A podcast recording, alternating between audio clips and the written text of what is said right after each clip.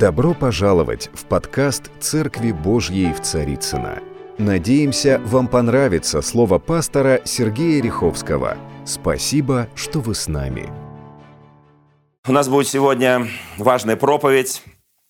Я прошу, чтобы мы приготовили наши сердца. Когда Иисус Христос составлял эту землю, и Он возносился к престолу славы Отца Своего на небеса, Он сказал важнейшие слова – он сказал своим ученикам, «Дана мне всякая власть на небе и на земле». И там написано так, «Идите и научите все народы, крестя их во имя Отца и Сына и Святого Духа, уча их соблюдать все, что я повелел вам, и сея с вами во все дни до скончания века. Слава нашему Господу! Он с нами во все дни до скончания века.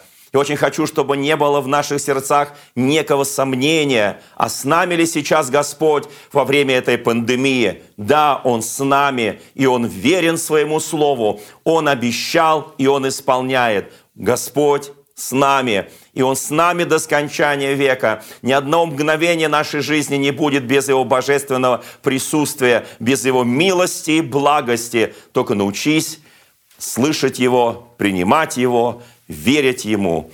И в той жизненной ситуации, в которой мы находимся, неужели тоже Бог? Да, я отвечаю, Бог. Все Он с нами до скончания века. Ему дана всякая власть на небе и на земле. Тема сегодняшней проповеди, я назвал ее очень, может быть, несколько вызывающая для кого-то, но она звучит как э, констатация факта, который произошел на кресте, когда наш Спаситель там был. И все христиане, которые испытали позорную казнь на кресте во времена Римской империи, они знают о том, почему такое название.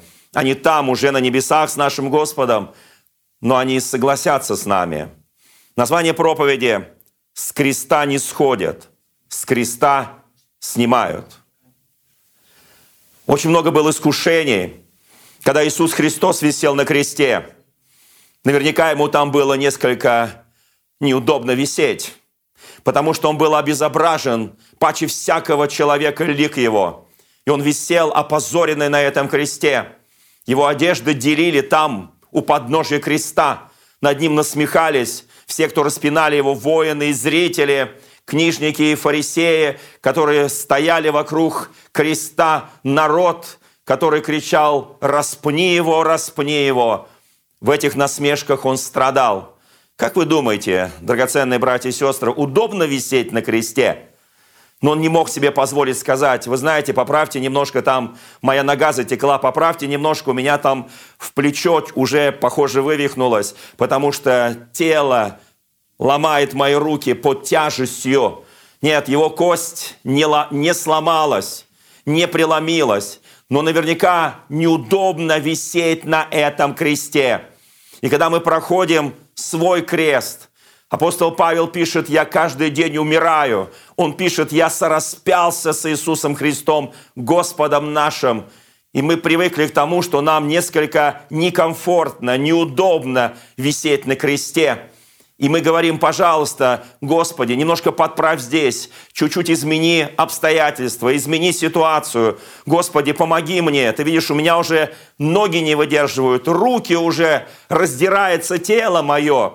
Ты видишь, сколько крови я потерял, Господи, потому что кто-то отравил мою жизнь. И мне очень сложно идти. И мы просим, взываем, мы обращаемся к друзьям. Друзья, вы где? Поправьте немножко мое тело на кресте. Да, это может быть слишком реалистично, я говорю сейчас. Но вы знаете, по сути, наша жизнь наполнена тем, что иногда мы, забывая слова апостола Павла, я каждый день умираю и каждый день воскресаю. С креста не сходят, с креста снимают. Снимают в какой момент? Когда убеждаются, что тот, кто висит на этом кресте, он мертв. Иисус Христос умер за грехи наши, за беззаконие наше. Смертью смерть поправ. Сейчас идут после пасхальные дни. Это чудная послепасхальная неделя. И давайте помним, Он не сошел с креста, как многие стояли там, у подножья, и кричали Ему, «Если Ты Сын Божий, сотвори свое главное чудо, сойди с креста, и мы уверуем в Тебя». Он не сходил с креста. Как много искушений в нашей жизни, когда мы проходим через испытания, боли, скорби и говорим, Бог, ты где? Когда он висел на кресте, Бог был с ним. Но в какой-то момент он оставил его. Я благодарю Бога, что Бог никогда нас не оставляет в любой ситуации, но Сын Божий на какие-то минуты, может быть, часы был оставлен своим Отцом. Бог не допускает, чтобы оставить тебя. Послушайте, драгоценные мои, сойди с креста, тогда мы уверуем в тебя. Три искушения Христа, мы знаем, были в пустыне, похоть плоти, похоть очей и гордость житейская. Написано, написано, написано. Сделай это, говорит дьявол, сделай это. То есть фактически он говорит, ну сойди еще до креста с креста. Тебе не нужно висеть между небом и землей. Да, я знаю, и мы с тобой знаем, что ты Сын Божий. Но давай, ты же помнишь, как я когда-то был осеняющий херувим, который ходил среди, э, среди вот всей славы Божьей. Ну, будем с тобой вместе ходить. Да, я сотворенный, а ты рожденный. Ну и что? Мы рождены свыше. Мы рождены от Духа Божьего. Мы дети Божьи, любое искушение дьявольское мы отвечаем. Написано, дьявол, написано, не искушай Господа Бога твоего. Я не сойду с креста. Я пройду свой путь жизни так, как угодно моему Господу. И я знаю, что это будет трудный, но славный путь. Это будет путь и страданий, и благодати Божьей, когда я буду идти в благости Божьей, когда будет мир или когда будут духовные битвы. Но я знаю, что я не позволю себе такого искушения сойти с этого креста. Дорогие мои, верный в малом над многим будет поставлен. Я знаю, наши все испытания, которые мы проходим, по прошествию времени покажутся нам, ну, не очень большими. Мы так иногда вспоминаем какие-то болевые точки нашей жизни. И мы говорим, да, конечно, но вот сейчас у меня еще сложнее. Но тогда мы думали, что я не смогу победить эту боль, я не смогу победить это искушение, это испытание. Господь говорит в Слове Своем, Малахи 3 глава, стих 6.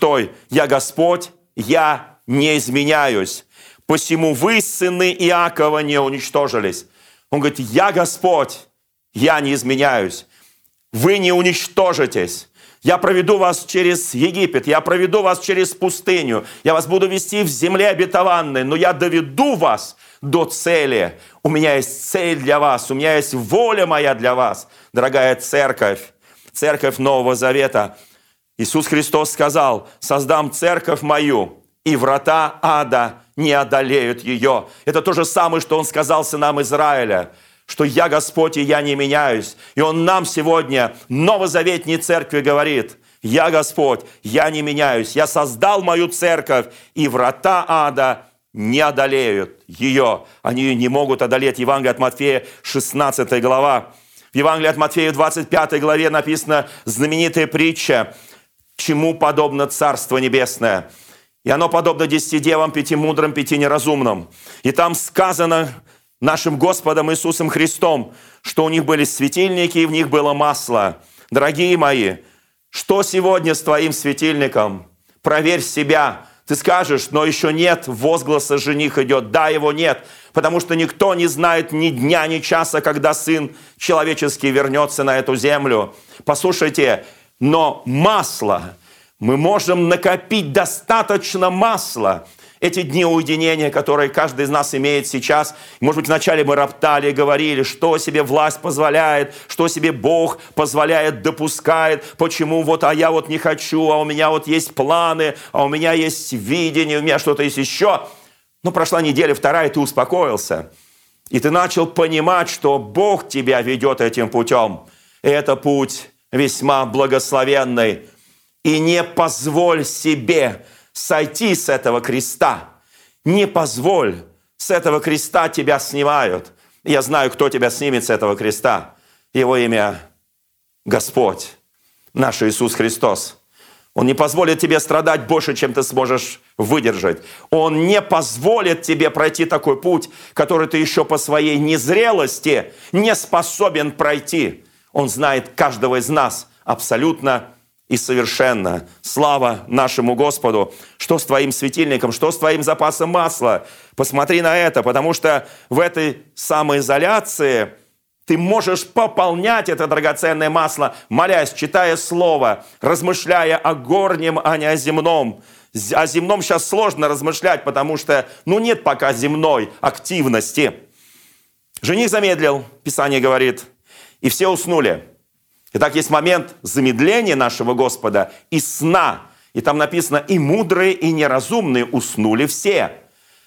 Но потом в полночь, заметьте, в полночь, Тогда, когда темно, если бы это был полдень и светило яркое солнце, им бы не понадобились их светильники и запасы масла тоже, потому что солнечный свет изгоняет тьму. Но в полночь самый мрак, самая тьма. И когда ты просыпаешься, от возгласа «жених идет», а именно они проснулись, то мудрые просто поправили светильники, в них было достаточно масла. А если не доставало, они добавили это масло из сосуда. А вот не мудрые не смогли. Полночь. Выходите навстречу ему, вот жених идет, и так бодрствуйте. Писание говорит, потому что не знаете ни дня, ни часа, когда придет Сын Человеческий. И вот история, которой сегодня мы с вами будем вместе внимательно изучать, это история бодрствования. Это история послушания. Это история как из балмошного ребенка, из ребенка, которого, в котором жила гордость, видимо, немного надменности, но у него была черта послушания. Послушание даже в малом. И оказывая верность в малом, Господь подготовил его для величайшей миссии – спасти свой народ Израиль. И вот как говорит Священное Писание, 104 Псалом. Говорит Господь устами своего великого помазанника к Израилю, к народу Божьему и к нам. И когда их было мало числом, то есть Израиль, одна семья, 12 сыновей, у каждого, может быть, что-то уже тоже было, не у всех, у некоторых, у старших – по пару детей, у кого-то было трое детей.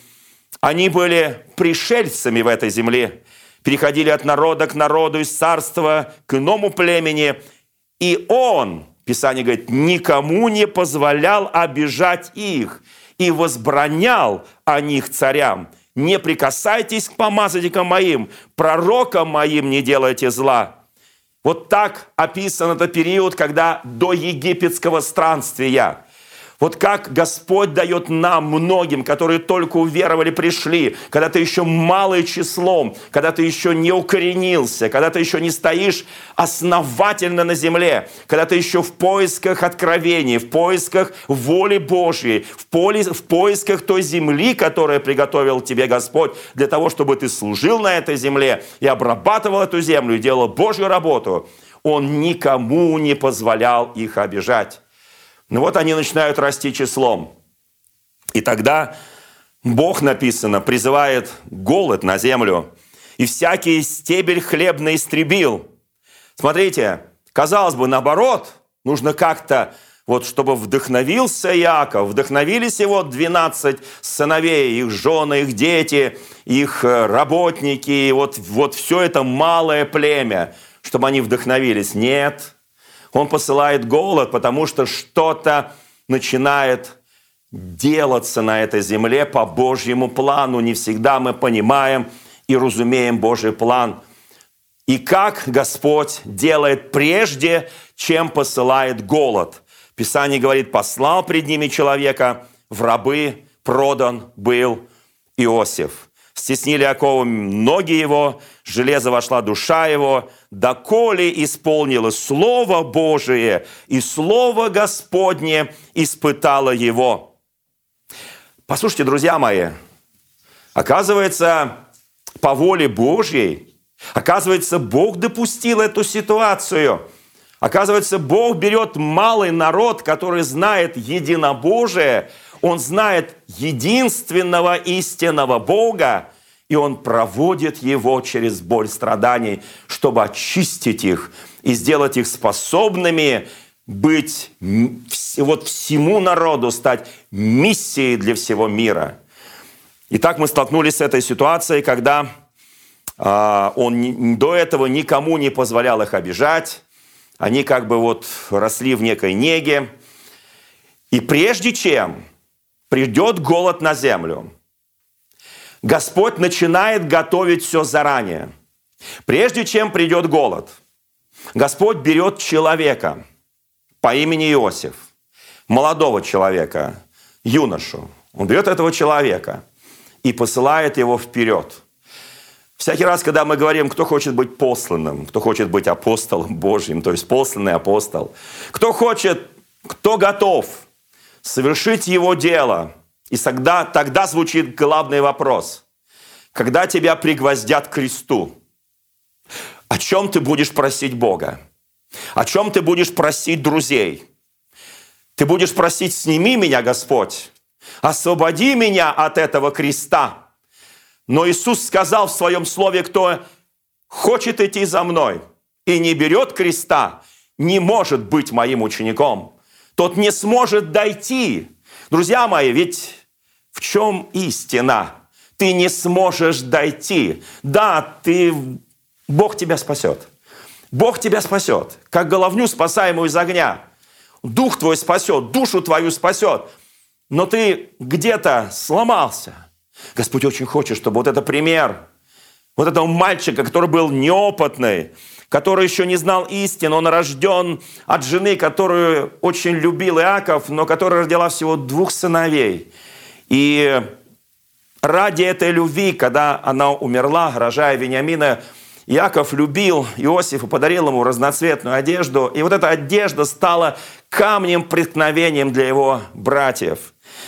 Сам Иосиф, видимо, я полагаю, не отличался большой скромностью. И Господь ему начал давать сны. Вот знаете, иногда я думаю, Господи, ну вот есть человек, вот смотришь на него, ну вот, вот сама скромность, само смирение, само унижение, вот, вот этот человек должен получать божественное откровение. И так бывает на самом деле. Один из величайших пороков говорит, Господи, я молод, я не умею говорить, я вообще не знаю, как выходить перед народом. Бог говорит, я даю тебе слово, если будешь бояться, то я буду с тобой иметь дело, а не с народом. Вы знаете, вот этот юноша, не очень скромный, видит один сон, второй сон. Сначала снопы ему поклонились, потом звезды, луна и солнце поклонились. И пока поклонялись снопы, братья возненавидели его, а когда еще звезды поклонились. Ну, смотрите, ведь это же интересно. Что такое снопы? Снопы – это предвестники урожая. Вот там на полях делают снопы, потом их срезают, несут. Это же прекрасно! Ну да, они поклонились Иосифу, ну и что? Это же некий намек. Звезды, луна, солнце. Слушайте, но это же каждый из них, когда там вот эти звезды поклонялись, должен был понять, ну я же звезда у Бога. Поднимите руки, дорогие братья и сестры, кто считает себя звездой Божией. Я звезда. У меня все есть для того, чтобы быть звездой, чтобы сиять во тьме. Так они не думали.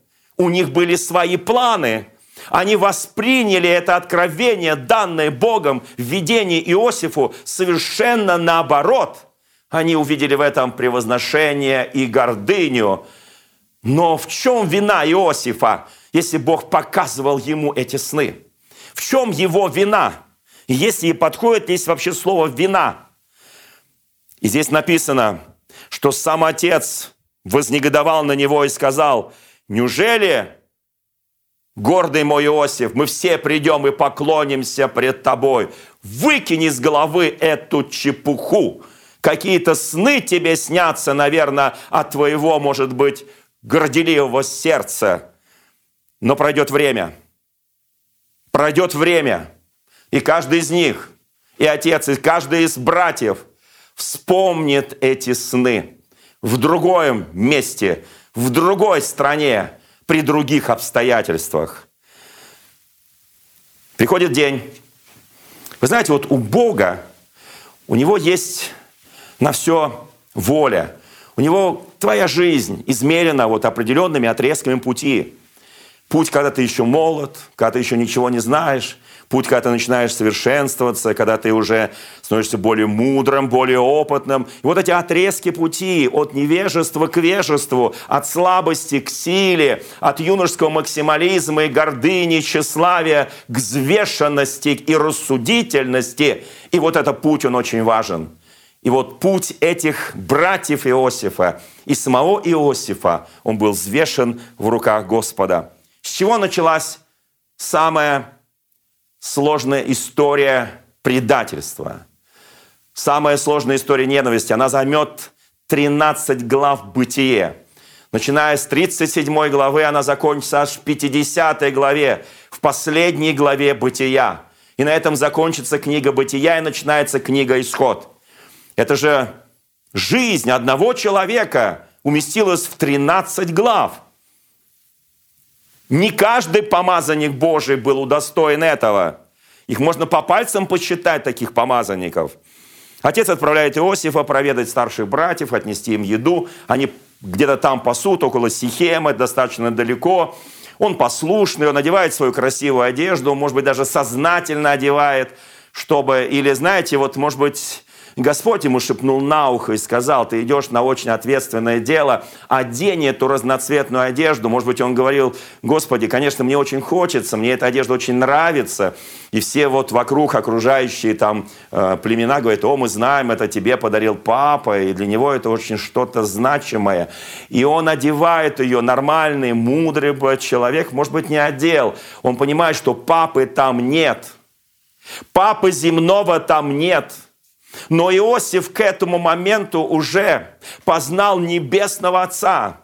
Он познал слабо, сладость откровения. Он познал слаб, сладость видения. Да, он еще был слаб. Он еще был не подготовлен к этой роли, но он жаждал этого. И поэтому ему хотелось, чтобы в его жизни было самое лучшее. Как ребенок, самый послушный.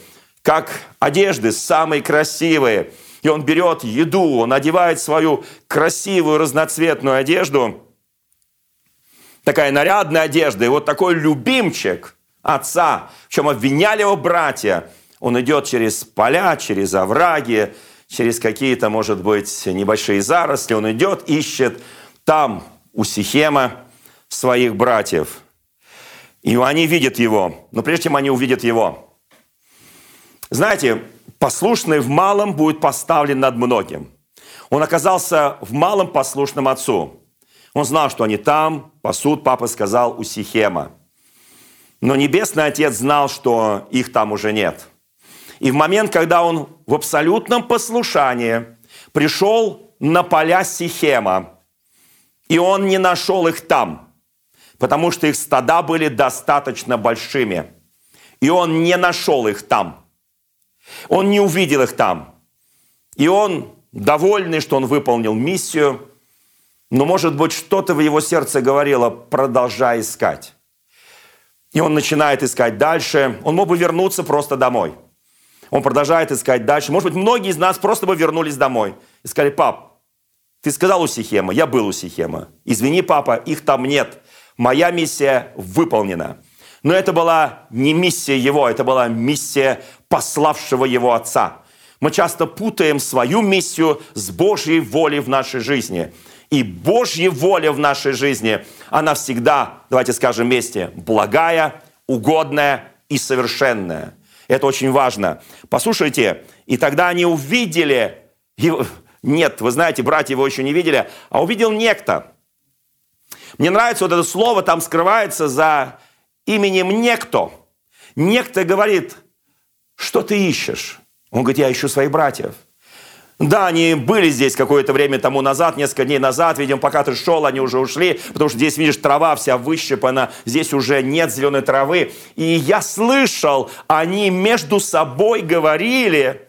Послушайте, дорогие мои братья и сестры, кто может это слышать, кроме Бога? Я слышал, они между собой говорили, пойдем в Дафан. И по всей видимости, говорит некто, они пошли в Дафам, и так у него была такая развилка, знаете, как в русской традиции. Направо пойдешь, налево пойдешь, прямо пойдешь. У него была развилка. Он фактически выполнил волю отца. Ну да, не до конца не нашел братьев, ну и что? Ну я был в Сихеме. Многие возвращаются с труда и говорят, я был в Сихеме. Но вы знаете, там меня Бог как-то не благословил. И там, конечно, некоторые мне говорили, может быть, ты пойдешь с нами на труд в Дафан.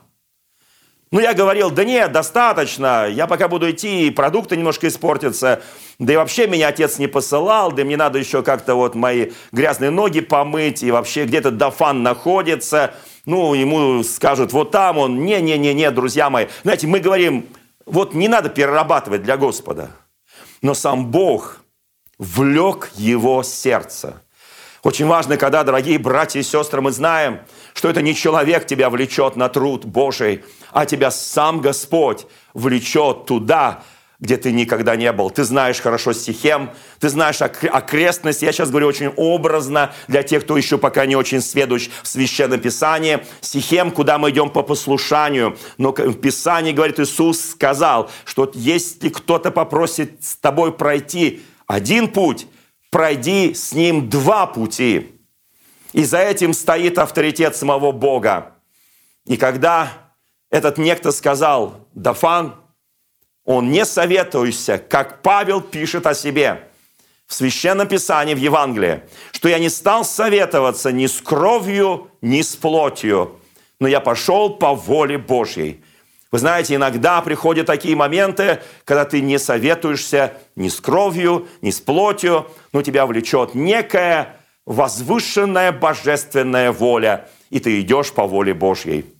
И Писание говорит, когда они увидели его издалека, они так обрадовались, они зло обрадовались, они стали потирать свои руки и говорят друг другу, вот идет вот этот заносчивый мальчишка в своем пестром одеянии и идет прямо к нам, что-то там несет в руке. Вот в момент. У них мгновенно созрел план. Кто-то скажет демонический план, бесовской план. Вы знаете, когда Бог оставляет людей, там всякое в голове рождается. Но здесь Господь попустил. Знаете, когда мы будем читать исход – и Господь будет говорить Моисею и Аарону, 10 раз идти к фараону, и говорит, отпусти народ казнь за казней, казнь за казней. И они думают, Моисей и Аарон, вот теперь уже точно фараон отпустит. Но они приходят, они говорят от имени Бога, а сердце фараона еще сильнее ожесточается. И в Писании написано, Бог, там прям так и написано, Бог допускал ожесточение сердца фараона. Вы знаете, иногда есть вещи, и тебе кажется, ты делаешь все правильно, и ты проповедуешь Евангелие, и ты живешь благочестивой жизнью, и ты правильные вещи говоришь, и ты даже пророчествуешь, и оно исполняется, и тебе кажется, вот пришел момент истины, вот они должны покаяться уверовать, вот они должны изменить ко мне свое отношение, вот. А сердце их все сильнее, сильнее, и сильнее ожесточается. И ты немножко говоришь, Господи, это что, крест мой? Да, это твой крест. С креста не сходят, с креста снимают. Придет день, когда ты будешь снять с этого креста, но появится другой крест, и ты должен пройти через другой крест. Ты проходишь через него, появляется третий крест, и ты говоришь, Господь, ну неужели вся такая моя жизнь? Он говорит, да, Хочешь идти широкой дорогой, иди. Но узкий тернистый путь, он ведет прямиком к небесному Иерусалиму. Немногие его находят. Вы знаете, есть вещи, о которых написано, немногие его находят. Если Господь тебя помещает в некую ситуацию, ты говоришь, я чувствую себя как на кресте. Верно, прекрасно. Значит, ты начинаешь благодарить Бога, и ты говоришь, Господь, ты святой, и ты начинаешь его славить, ты живешь в словословии своего народа Израиля, и приходит что-то такое, что начинает изменять твой дух, и давать тебе силы, и давать тебе уверенность, и давать тебе дерзновение к Богу. И ты, вися на этом кресте, проходя через темницы, как наши братья в советское время проходили через узы, через лагеря, оставляя свои семьи на попечении своим женам, которых изгоняли с работ, чтобы они теряли всякую надежду на выживание, Вот там являлся Бог. И вот там были чудеса и силы, и знамения. Поэтому церковь Советского Союза выросла в чудесах и знамениях. И церковь советская, меня иногда спрашивают, а почему сейчас вот нет достаточно таких чудес, которые были тогда? А мы пока не на кресте еще. Вы знаете, я не могу сам себя поместить на крест. Я могу только согласиться с волей Божьей, что Он послал пред ними человека, прежде чем голод пришел на землю. Он посылает прежде, Он готовит сегодня церковь прежде, чем появится колоссальный голод Слова Божьего. Он посылает свою своих помазанников, своих служителей, драгоценных сынов и дочерей, прежде чем появится голод и появится жажда, и люди будут ходить и искать, где можно приобрести хлеб. Мы знаем, во времена Иосифа а, там было поставлено дело так, если ты хочешь взять много для себя э, пшеницы, зерна, они даже продавали себя в рабство. Вот такая жажда пришла жизни. Послушайте, друзья мои, и тогда у братьев Иосифа созревает план. Мы убьем его. И скажем отцу, что хищный зверь съел его. И посмотрим, как сбудутся его сны. Вы знаете, есть один важный момент. Эти сны знали только братья и отец. Возможно, дети старших. Эти сны, эти божественные откровения, они были в одной домашней церкви. Когда Бог начинает говорить, Он не начинает тебя ставить вселенским пророком или пророком над всем городом, или даже улицей, или страною. Нет. Все начинается с твоей семьи, с твоей домашней церкви, с твоей поместной церкви, где ты находишься, и приходишь туда каждое воскресенье поклоняться Господу. Все начинается с малого. И когда Бог начинает ставить тебя на это высокое служение, послушайте, это означает, готово твое сердце, кого предузнал, Писание говорит в послании к римлянам, тех предопределил, чтобы они стали служителями Нового Завета. И вот они согласились. Когда он подошел и сказал, братья, вы знаете, вот еще раз подчеркиваю, согласно этой истории, я могу утверждать, что первые, кто реагируют на божественное откровение истины, это бывают твои братья и сестры. Потому что ты вдруг выделяешься. Ты вдруг становишься не таким. Ты вдруг начинаешь жить в некой другой реальности – и они реагируют на это часто очень бурно.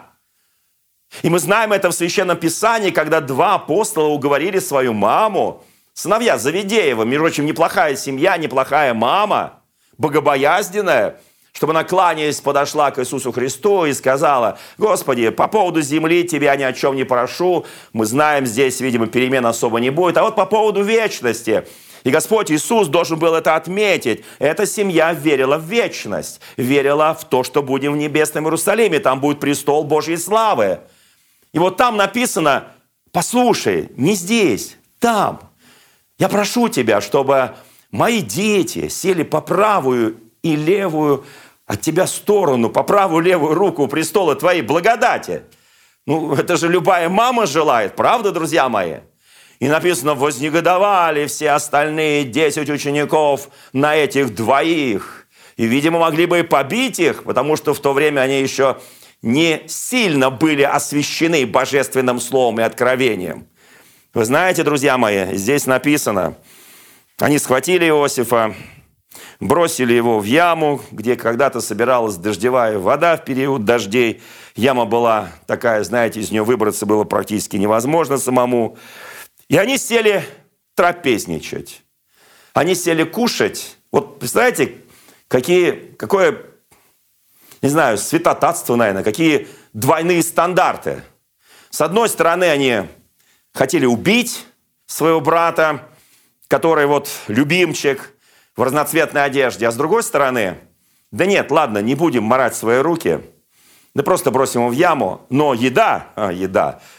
Они даже не сказали, Иосиф, спасибо тебе, дорогой, что ты пришел, ходил в Сихем, потом в Дафан, и ты принес нам эту еду. Ну, спасибо тебе. Позже они скажут. Пройдет немного лет, ну так, где-то, наверное, может быть, 10, может быть, больше. Они потом скажут ему, Иосиф, спасибо. Ты не дал нам умереть с голоду. Спасибо тебе, Иосиф. Но здесь они смеялись, они шутили, они ели эту еду. И потом, ну не пропадать же этой пищи. И когда вдали показался караван мадиамских купцов, они принимают решение. Да, убивать не будем, но просто продадим его. Просто вот так вот возьмем родного брата и продадим.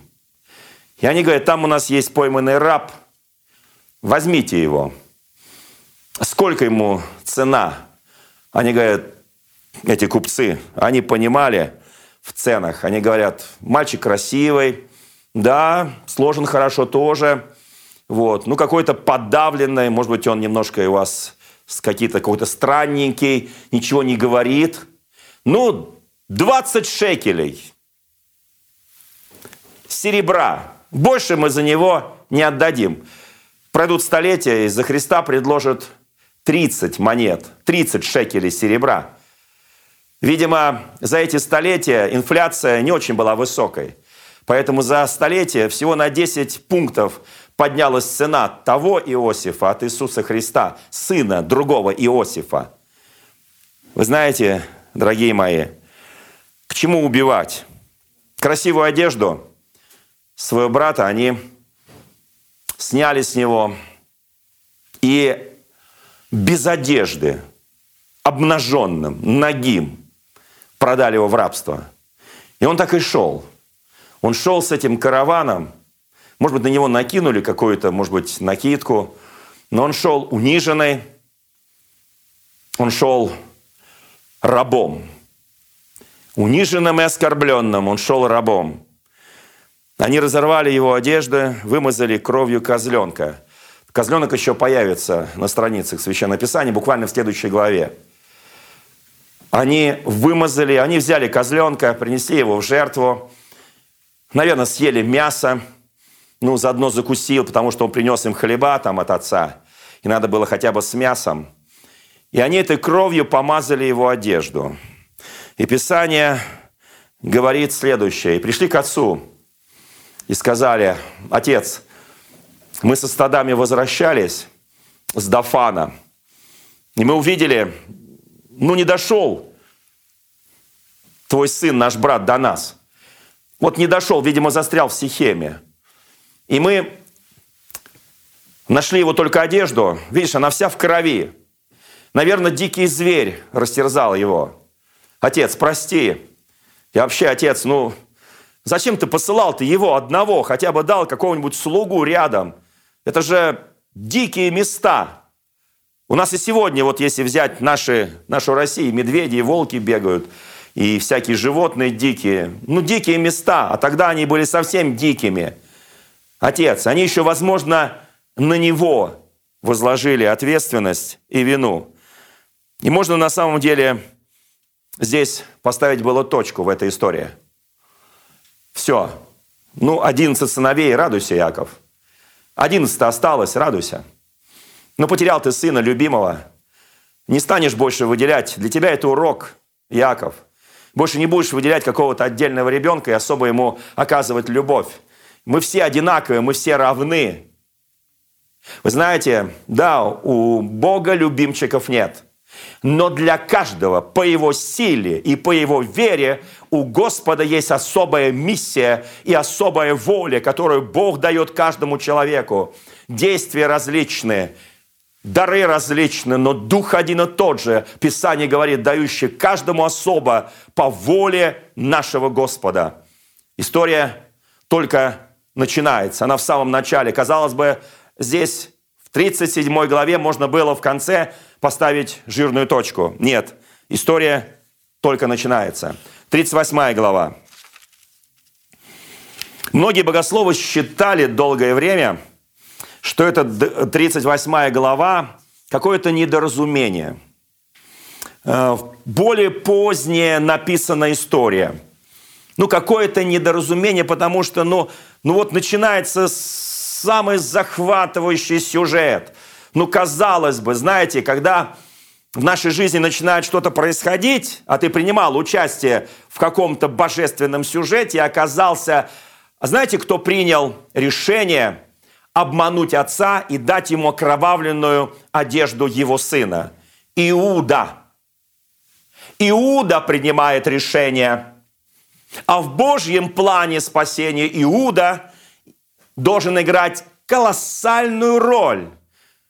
Он не просто войдет в родословную Иисуса Христа, но будет написано об Иисусе Христе «Лев из колена Иудина».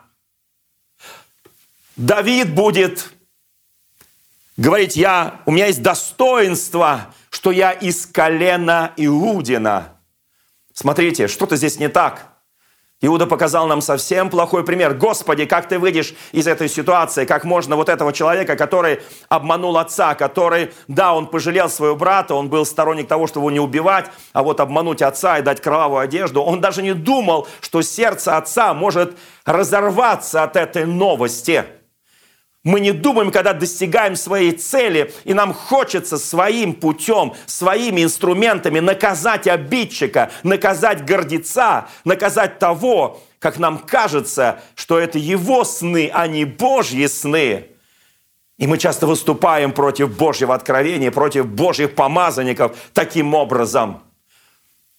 Вы знаете, когда семья немного успокоилась, и отец смирился. Иуда к этому времени был уже женат. 38 глава – это история Иуда и Фомари. К этому моменту он был женат, у него было трое, трое сыновей, был старший, звали его Ир, был следующий, звали его Анан, и был третий, совсем маленький. И вот э, он берет своему старшему жену Фомарь. Вот казалось бы, смотрите, вот, вот 39 глава, это уже будет опять глава жизни, жизни, жизнь Иосифа. Но вот зачем эта глава? Я скажу зачем. Божий суд. Еще раз повторяю, Божий суд. И как ты творил неправду. Нет, не гром и молния разнесут тебя на части. Знаете, есть такой скорый суд. Молния ударила, и все у Иуды еще не было продолжения рода через его детей. И роль отца заключалась в том, чтобы взять жен своему, своим детям, своим сыновьям. И поэтому Бог, знаете, такое есть отложенное выполнение Божьего решения, Божьего суда даже скажу, потому что это был реальный суд. И вот Иуда отдает за Фомарь своего старшего сына – и он становится неугоден Богу, умирает. Потому закону того времени он отдает следующего своего сына Аннана, этой же женщине в Фомаре. И он делает то, что впоследствии все будут знать как определенное слово сексуального извращения. И после этого он умирает, потому что то, что он делал, Писание говорит, было мерзостью в очах Господа. И он умирает – и третий маленький сын, и он тогда, Иуда понимает, что-то не так не с его детьми, а с этой Фомарию. Проблема-то была в его детях. И тогда он отсылает от себя Фомари, говорит, поживи там с твоими родителями, пока не вырастет мой младший. И я обещаю тебе, что он будет твоим мужем. Проходят годы. Это параллельные годы, потому что эти годы Иосиф – там в рабстве. Иосиф начинает медленно подниматься в этом рабстве. После падения у него начинается медленный, как ему казалось, взлет такой, знаете, он начинает социализироваться, он учит, он выучил египетский язык, он, нач... он очень мудрый, и написано, Господь был с ним. И вот это, это, это, это событие происходит параллельно. Вот там, в Египте, и параллельно там, где жила семья Иакова и семья Иуды. И тогда у него умирает жена, у Иуды. В те времена были какие-то странные нравы, ему захотелось иметь женщину, он ищет себе блудницу, он переспал с ней, ее лицо было закрыто. Да, мы сейчас читаем и ужасаемся, Господи, мы не понимаем всего этого. Зачем вообще нужна эта глава? Нельзя было как-то по-другому. Ну, мир наполнен такими жизненными ситуациями. В мире их миллионы.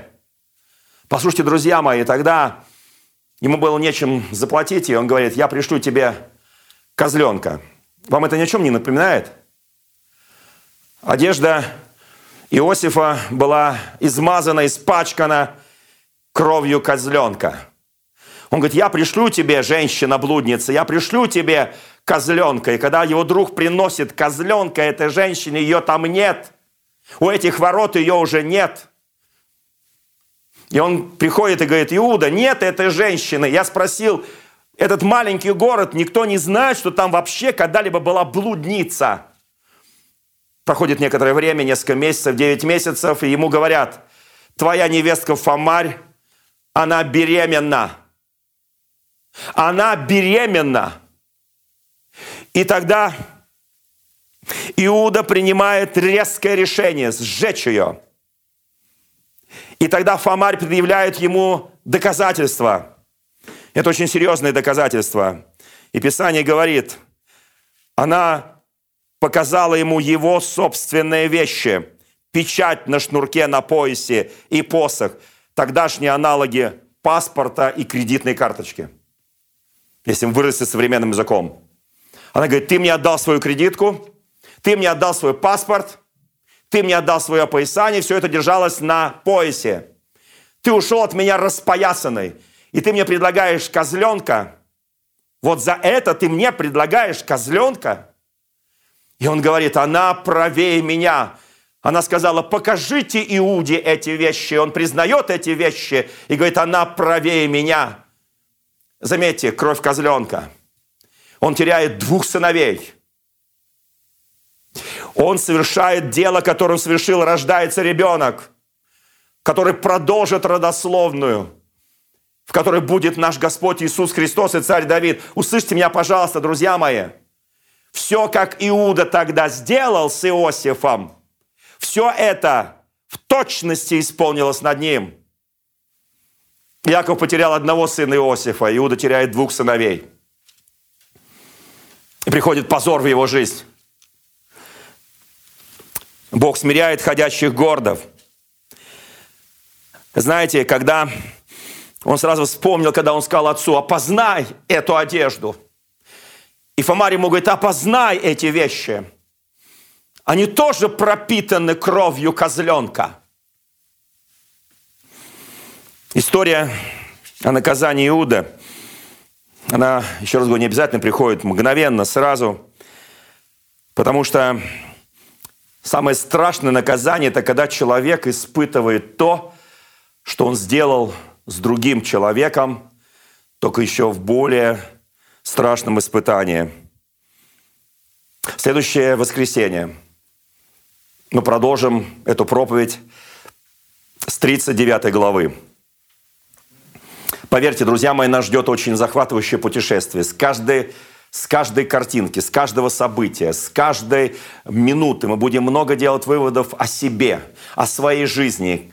Мы будем видеть себя в поступках братьев Иосифа, в поступках Иосифа. Мы будем видеть, как вырос этот человек, как от такого взбалмошного, влюбленного в себя мальчишки, который хвалился чрезвычайностью откровений – вот почему Господь скажет апостолу Павлу, ты будешь носить на себе жало, чтобы тебе не превозноситься чрезвычайностью откровений, которые я дал тебе. Вы знаете, все повторяется. Если ты хочешь на самом деле повзрослеть, если ты хочешь стать перед Господом зрелым, испытанным, верным, тебе придется пройти тот путь. И когда мы висим на кресте – я возвращаюсь к, начале своей, к началу своей проповеди. Ты не можешь сказать на кресте, поправьте у меня, у меня нога затекла, у меня рука что-то, пальцы как-то уже не движутся, мне неудобно, в меня впиваются занозы этого креста. Да ты там даже думать об этом не будешь. Почему? Потому что крест – это боль всего тела, это сгусток боли, это долина смертной тени, но ее нужно пройти. И ты не один ее проходишь. В следующее воскресенье мы глубоко копнем в Слове Божьем. Мы увидим, как проходить эти долины. Не с человеками. На первый взгляд покажется с человеками. Но Писание говорит, Слово Божье испытало Иосифа, Слово испытало Иосифа, и Слово его повело в Египет. Божье Слово и Божье откровение, потому что звезды должны склониться перед ним. Снопы – это такой намек на голод. Снопы должны были склониться перед ним. И самое лучшее место Господь выбрал Египет.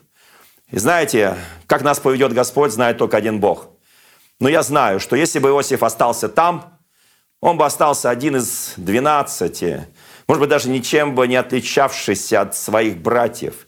Такой же, может быть, как Иуда, резкий, как Симеон, не очень мудрый, как другие его братья, принимали бы всякие глупые решения. Но Бог повел его, чтобы Израиль стал Израилем, чтобы его народ воссиял над всем миром, неся миру единственного верного истинного Бога, уча весь мир единобожию поклоняться невидимому Богу в духе и истине.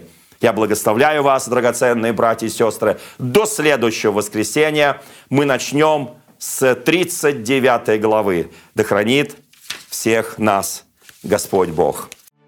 Дорогие друзья! Спасибо, что были с нами. И до встречи на следующей неделе на подкасте «Церкви Божьей в Царицына.